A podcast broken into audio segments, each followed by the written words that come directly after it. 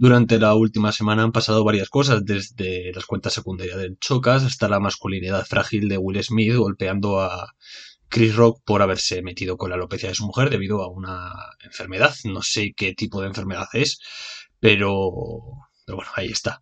Hay gente que dice que se ha actuado o no se ha actuado. Bueno, lo importante es que en nuestro país eso se ve como una conducta de masculinidad frágil, de, de ser un hetero básico. Y, y bueno, pues está feo, ¿no? Verlo. Pero hay cosas mucho más importantes en este país que, bueno, a la gente no le interesa porque a la gente le interesa el salseíto, ¿no? De lo que he contado antes. Pero la huelga de transportes no ha cesado. El gobierno ha aprobado un decreto, otra vez un decretazo, porque la democracia es así en España, en el que va a bajar 20 céntimos eh, la gasolina y hay una contraprestación o una contrasituación a esta, a esta situación y por otro lado tenemos un nuevo decretazo sobre los estudios de la ESO que vamos a comentar en este programa. Como siempre digo, estás en Derecho y otras cuestiones. Hoy es día 31 de marzo de 2022, último día del mes, y comenzamos.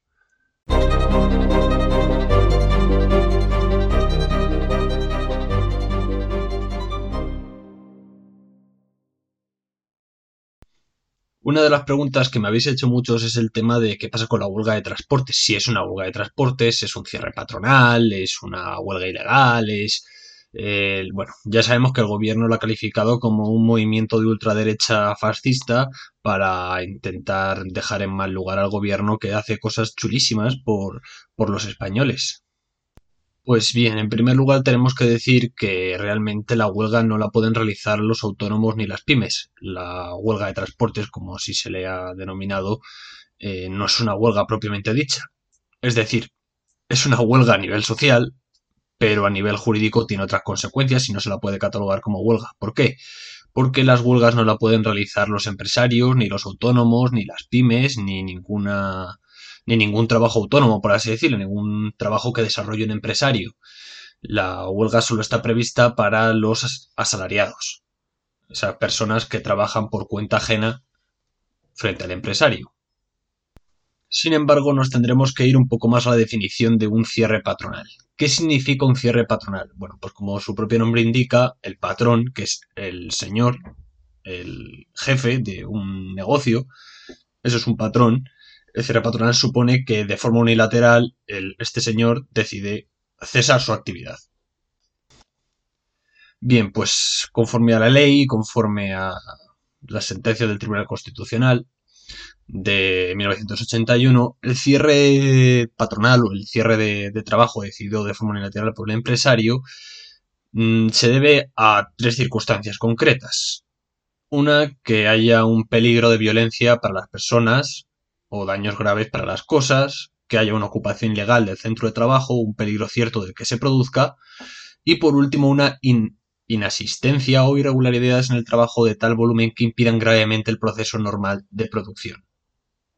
Pues efectivamente, entre estas tres circunstancias que se deben dar para que exista un cierre patronal, la última es la más lógica, es decir, los autónomos, transportistas y las pequeñas empresas han visto que no pueden llenar el tanque de combustible de sus camiones y por tanto mm, lo que están haciendo es perder dinero y lo que han hecho como medida y como queja frente a la subida del precio de la gasolina es cesar su trabajo.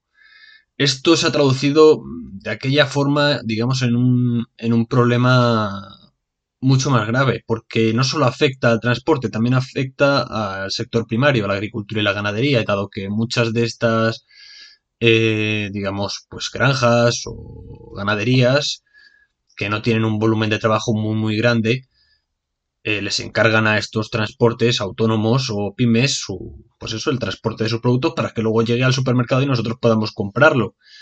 Si no cuentan con el servicio del transporte, no pueden entregar el producto. Y claro, estamos hablando de productos perecederos, es decir, que si no se consumen en cierto tiempo, acaban caducando, como son la leche, o los huevos, o la carne, o sobre todo la leche es donde más, más se ha notado. ¿Y qué es lo que han hecho los agricultores y ganaderos?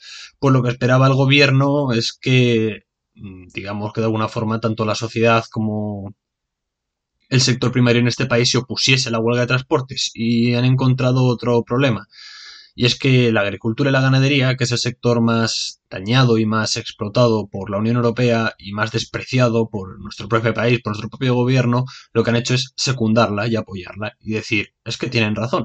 O sea, la ganadería y la agricultura y la pesca lleva pidiendo años, años y años que se les deje producir libremente. Y que si, por ejemplo, el litro de leche les cuesta producirlo a 30 céntimos, que se dejen de comprárselo a 25, porque lo que está haciendo el ganadero es perder dinero. Es lógico y es obvio. Entonces, pues digamos que de esta forma lo han secundado y el gobierno pues se ha dado contra un muro en la cara. La respuesta del gobierno ha sido contundente. ¿Qué hace el gobierno del PSOE cuando las cosas van mal? Pues culpar a Franco. ¿Qué es lo que pasa? Que como ya Franco murió hace unos pocos años, mm, cuando lo sacaron del Valle de los Caídos, gracias a nuestro amado Antonio Sánchez, eh, pues decidieron que ya no se puede culpar a Franco, entonces ahora hay que culpar a otra persona. Eh, ¿Que sube la gasolina? Bueno, pues culpamos a Putin, que es otro dictador malísimo y malévolo, y que por su culpa pues todos los productos están subiendo.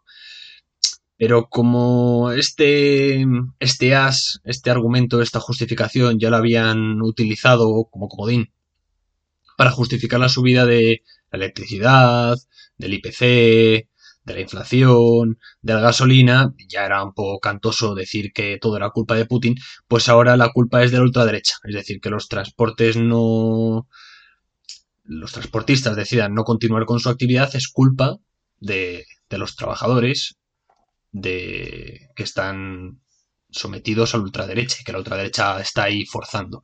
Por ultraderecha obviamente se refieren a Vox. Yo lo repetiré mil veces. En España no existe la ultraderecha. Pero es que en España tampoco existe la ultraizquierda.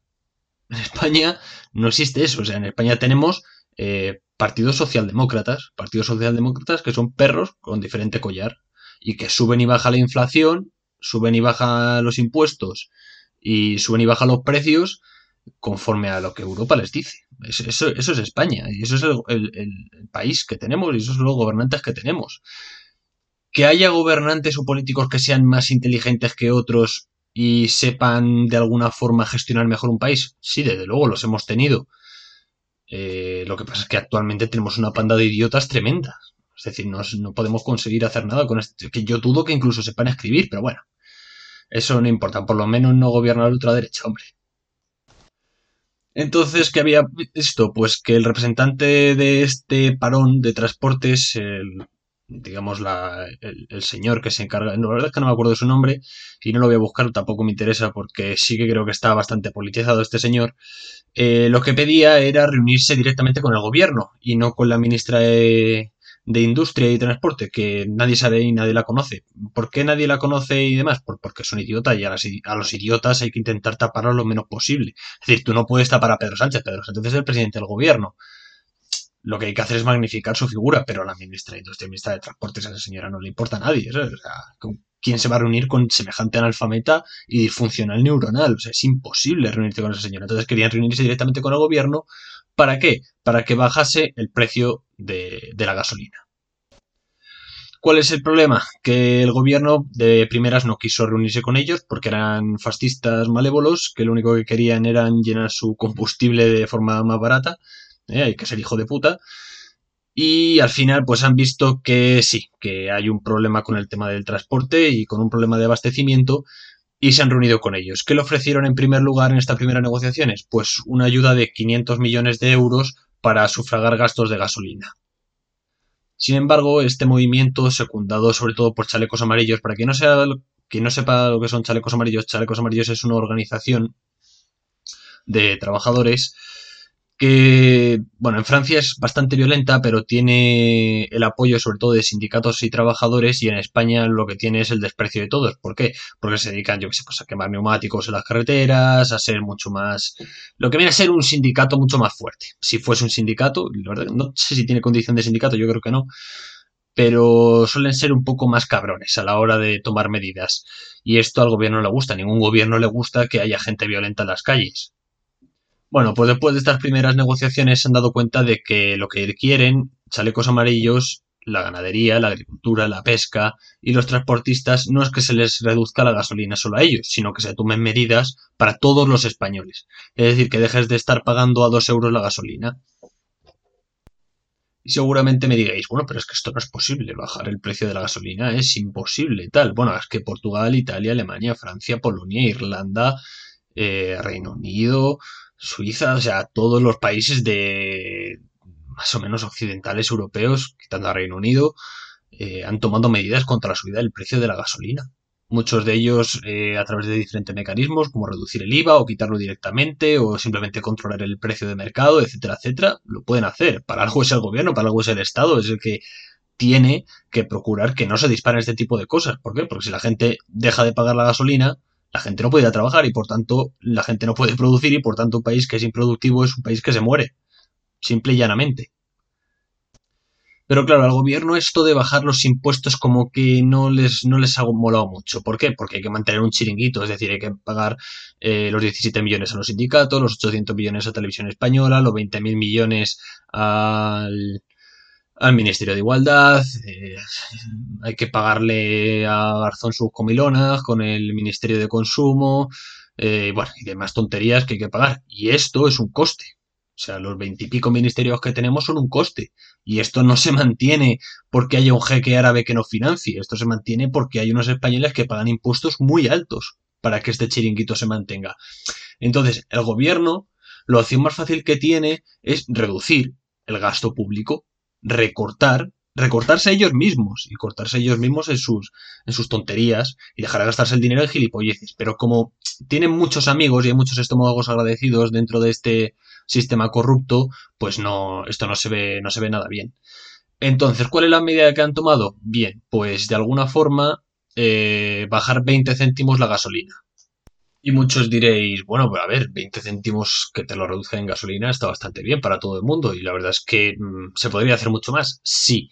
Pero 20 céntimos ya es un paso, es decir, que te cueste la gasolina en vez de 2 euros un 80, al final al llenar del depósito se nota, el efecto multiplicador es importante, sobre todo para las economías más pequeñas, las economías domésticas me refiero, que son las que mueven el, todo este chanchullo de gobierno que tenemos montado.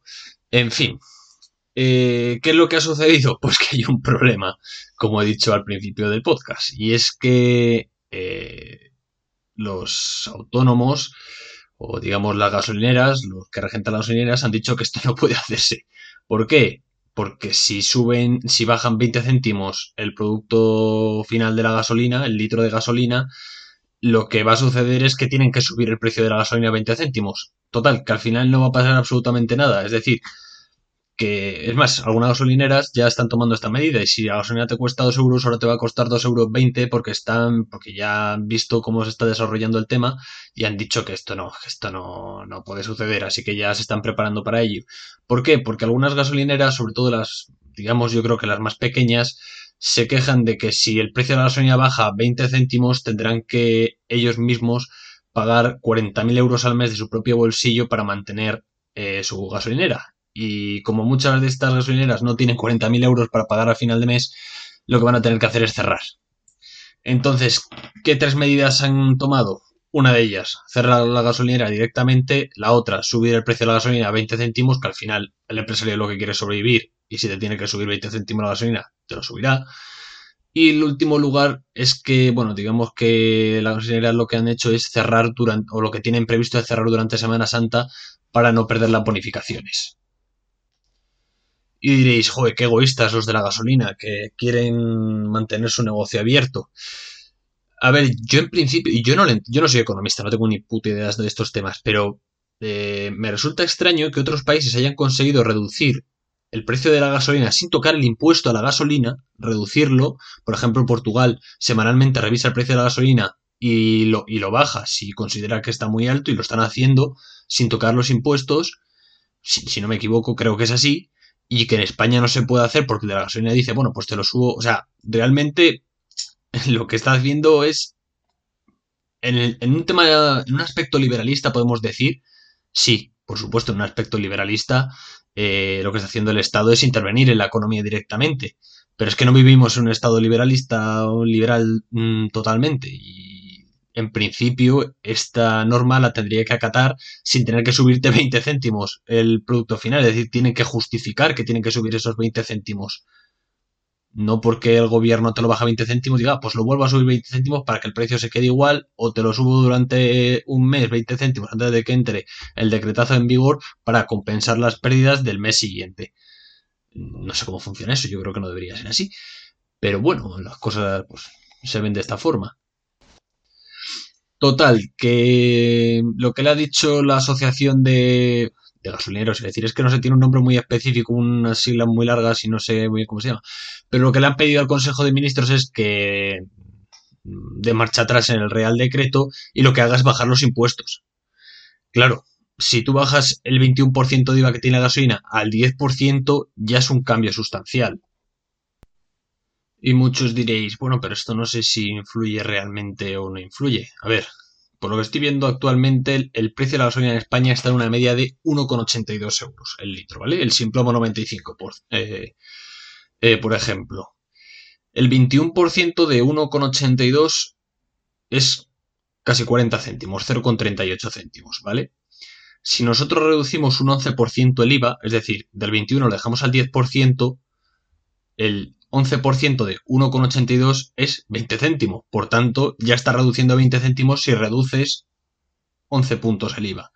¿Cuál es el problema de esto? Y diréis, no, Javi, pues yo qué sé, no hay ningún problema, está todo perfecto, está todo, está todo bien, yo no veo ningún problema. Hay que reducir el IVA, la gente, pues 20 céntimos que se ahorra, que al final es importante. Sí, pero no se puede bajar el IVA porque hay que mantener un chiringuito abierto. Y esto la gente no le queda claro. Mucha gente os, dirá, no es que no se puede reducir el IVA porque entonces no tenemos dinero para sanidad, para educación, para las pensiones, para no sé qué. Mirad, no compréis ese discurso, por favor. Pues si compréis ese discurso, lo que sois es unos idiotas. Bueno, unos idiotas o estáis cobrando de algún señor de estos, de, de nuestros amigos, de Antonio Sánchez. Y está feo eso. Pero el resto de mortales, de verdad, que paguéis la gasolina igual que, igual que yo, igual que todo el mundo, no cumplís el discurso de es por culpa de la guerra o es que necesitamos el dinero para carreteras. O sea, eso es falso y eso es mentira. O sea, es lo que hay.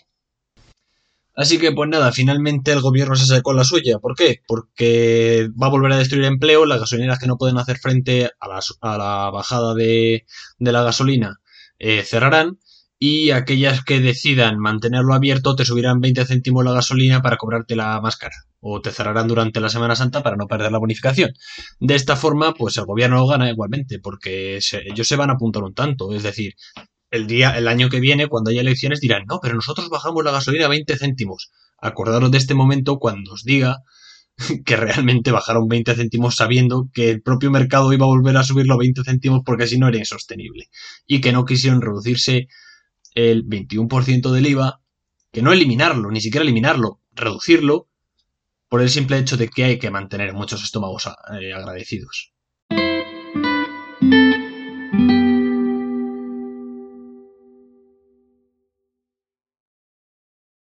Bueno, y ahora vamos a hablar del tema de la educación, la segunda parte del podcast, que es maravilloso y espectacular, de verdad.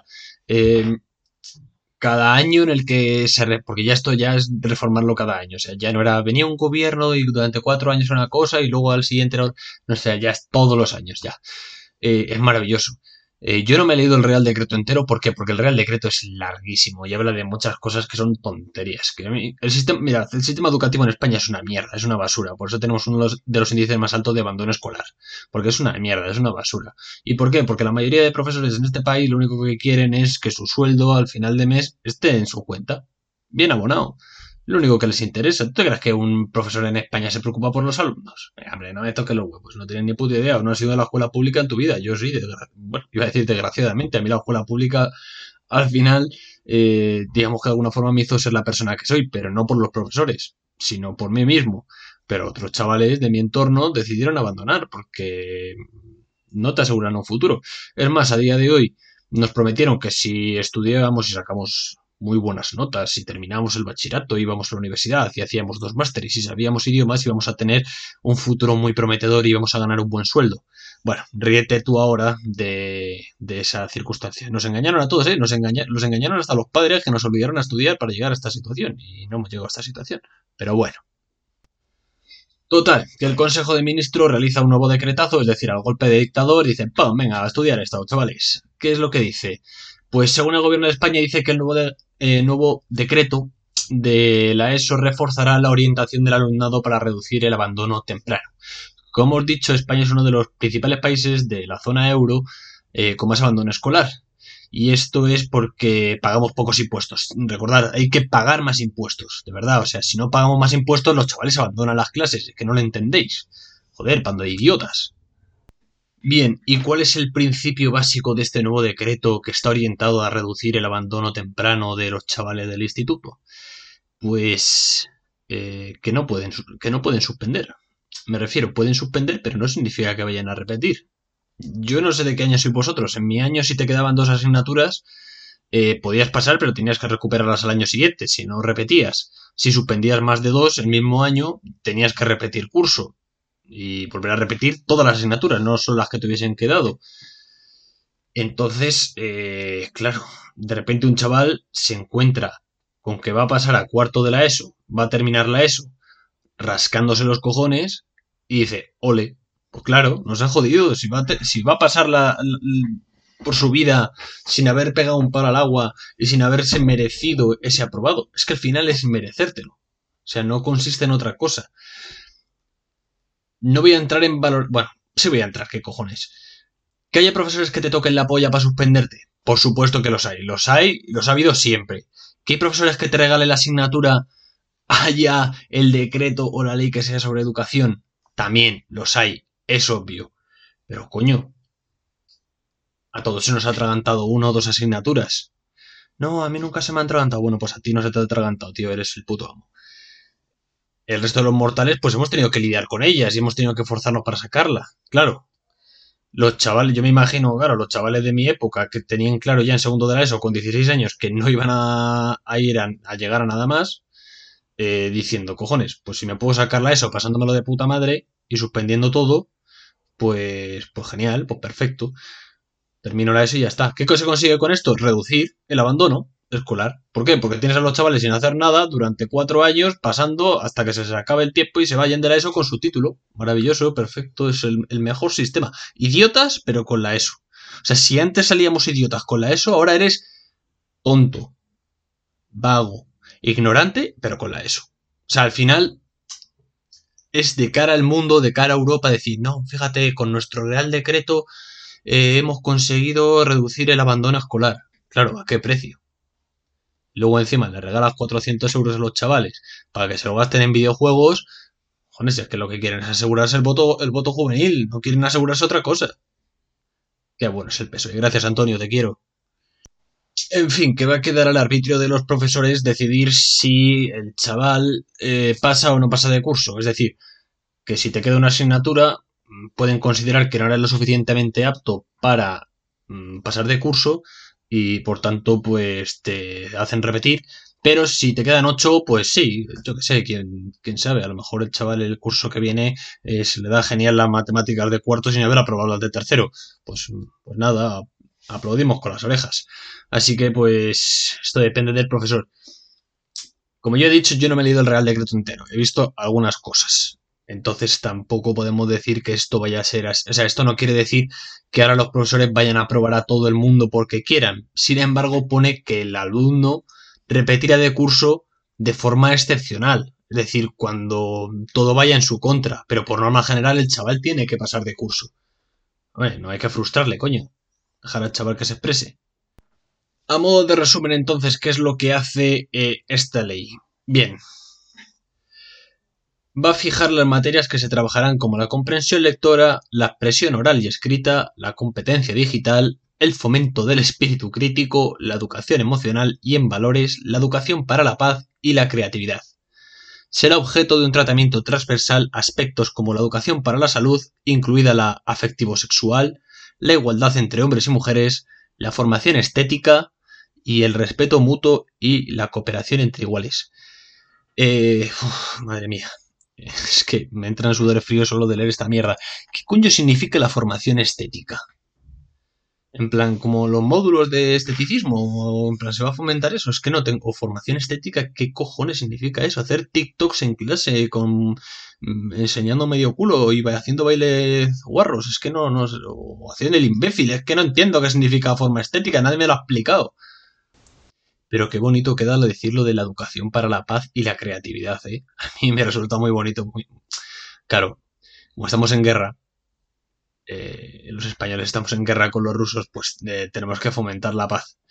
Eh, como los marroquíes y el gobierno de Marruecos fomentan la paz con los españoles, nosotros tenemos que educarnos en la paz para con nuestros vecinos africanos. Exacto, claro. Joder, qué panda idiotas somos, ¿eh? Luego, por otro lado, tengo dudas de eso de respetar la diferencia de sexos y la igualdad de derechos y oportunidades entre ellos. Rechazar los estereotipos que supongan discriminación entre hombres y mujeres. ¿Cómo se imparte eso? ¿Se va a venir una charo a decirte que los hombres violan, eh, que el gallo viola a la gallina? Eso es muy importante. Eso ya a mí no se me olvidará jamás esa, esa frase. Que los hombres eh, son violentos por naturaleza, y que las mujeres cobran menos por el mismo trabajo y hay un techo de cristal y una brecha salarial y tienen miedo a salir por la calle porque todos los hombres somos violadores potenciales y estas cosas. O sea, va a venir una señora de ese tipo de charlas porque yo no entiendo, por ejemplo, en matemáticas, cómo cojones un profesor te va a decir esa información. Es decir, mm, ya no podemos decir uno, tendremos que decir une. Des. Cuatre. Cinque. Suena, suena este italiano, la verdad. O sea, tendremos que decir esa mierda para no ofender a nadie, porque claro, con los números son machistas. Es que no lo entiendo, o sea, de verdad, me estoy intentando imaginar en mi cabeza, pero no lo entiendo. Yo supongo que tendrá que ver en alguna clase particular, en una clase orientada, ¿no? Como valores o ciudadanía, yo no sé lo que es exactamente ahora, pero alguna clase de esas, ¿no? Donde venga una charo y te diga, no, los hombres son machistas y cis patriarcal es el que mata a mujeres. Pues supongo que eso es lo que vendrán a decir. Pero respetar la diferencia de sexos. ¿Cómo respetar la diferencia de sexos? Pero no tenemos que, que respetarnos en igualdad. O no respétame que yo soy mujer.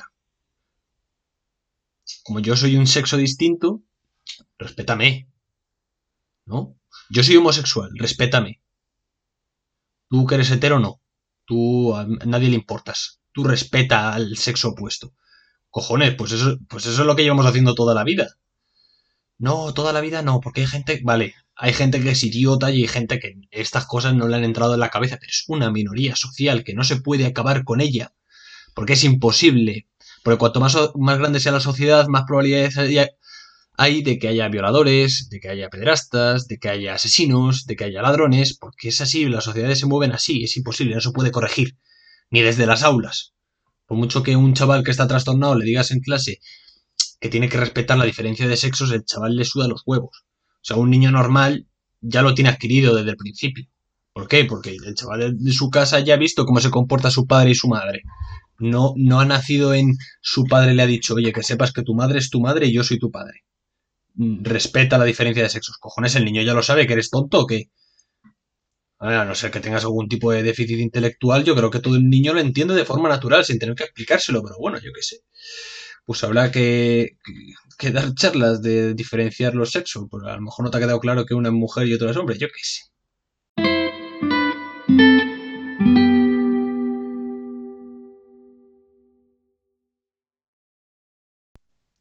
Total, que bueno, llegamos al final del podcast. Eh, estos han sido los dos hechos más relevantes. Hay hechos mucho más relevantes, pero la verdad es que no me da la vida para comentarlos todos. O sea, hay unos decretazos que no salen en las noticias que son espectaculares, de verdad, para, para hacérselo mirar.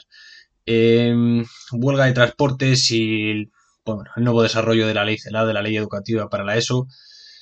Eh, como conclusión, como perspectiva, no perspectiva de género, ¿eh? yo lo siento mucho, pero doy mi opinión sin perspectiva de género porque es que yo no sé lo que es eso, yo digo lo que me sale de los cojones. Claro, a lo mejor decir lo que me sale de los cojones no tiene mucha perspectiva de género. Bueno, lo que me sale de las gonadas eh, masculinas que por naturaleza se me ha otorgado y yo he querido mantener. Mm, tenemos un gobierno que lo único que intenta es... Tenemos un gobierno muy inteligente que quiere apuntarse tantos de cara a las elecciones eh, el año que viene. Elecciones que el PSOE va a ganar, por supuesto. O sea, no os quepa ninguna duda. El PSOE va a volver a ganar las elecciones. Porque así es España. Así somos los españoles. Ya lo dijo Otto von Bismarck, si no me acuerdo, lo de que España es un pueblo que lleva años intentando destruirse y todavía no lo ha conseguido. Bueno, tranquilo amigo, que tranquilo amigo, que estamos por el buen camino, ¿eh? Tranquilito. Entonces, como volver a ganar estas elecciones, lo que hará es a los españoles recordarles que eh, superamos una guerra con Rusia, arrimamos el hombro, bajamos el precio de la gasolina, el precio de la luz, eh, creamos muchísimo empleo, hicimos una reforma laboral fantástica, que, no ha cambiado absolutamente nada, la gente sigue en paro exactamente igual, pero bueno, una reforma fantástica y fabulosa. Y sobre todo eh, avanzamos mucho en inclusividad y feminismo, que es súper, súper importante para el desarrollo de un país, para el desarrollo económico, político y social de un país es eh, súper importante súper importante, total. Eh, los derechos fundamentales eh, no sirven para nada.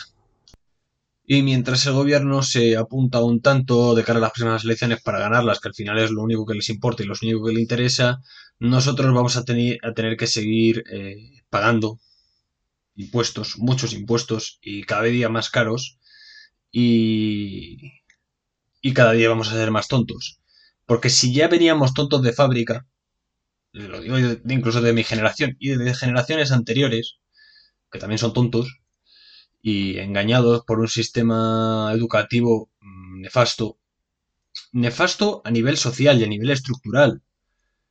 A nivel institucional es la hostia el nivel educativo que tenemos. ¿Por qué? Porque beneficia que el gobierno de un determinado país pueda realizar determinados actos. Como por ejemplo eh, sacar a Franco del Valle de los Caídos. O sea, si te cuentan la historia que le sale de los cojones y se acabó. O te cuentan que Rusia es mala porque históricamente te han metido en la cabeza que Rusia es malísima de la vida y Ucrania son nuestros hermanos. Mm, o yo qué sé. Te blanquean Marruecos, te blanquean ETA, etcétera, etcétera. Y tú dices, bueno, pues, pues vale, pues, pues cómo no van a ser nuestros amigos, ¿no? ¿Cómo no, cómo no vamos a tenerlos en, en nuestro gobierno en nuestro Congreso de Diputados, cómo lo vamos a financiar, ese tipo de cosas. Y los españoles seguiremos siendo bastante más pobres. Eh, por cierto, no lo he dicho, pero el IPC está actualmente a día de hoy al 9,8% y según he leído, si sigue de esta forma, a finales de año estaremos a un 40%. Ojo, son, estos son los datos eh, más negativos, menos previsibles. Que se pueden dar, se pueden dar pero son los más improbables. Pero bueno, que imaginaos eh, un 40% de IPC, o sea, España desbocada directa a Venezuela, que es el país al que queremos eh, eh, que queremos emular y al que queremos llegar, ¿no? Sin petróleo, pero, pero ahí estamos. Y con perspectiva de género, sobre todo con perspectiva de género. Y pues nada, esto ha sido todo. Nos vemos en el próximo, la próxima semana, en el próximo podcast. A ver si traigo algún, algún tema interesante, creo que podré traer algo, algo guay. Si, ya sabéis, como muchas veces hacéis, si tenéis alguna idea o algún tema del que queréis hablar, me podéis escribir en apartado de correos derecho y otras cuestiones arroba gmail.com o meteros en mi Instagram y ahí pues, contarme vuestra vida en mensaje directo o lo que queráis. Y pues nada, como he dicho, hoy es día 31 de marzo de 2022 y nos vemos la próxima semana. Un saludo.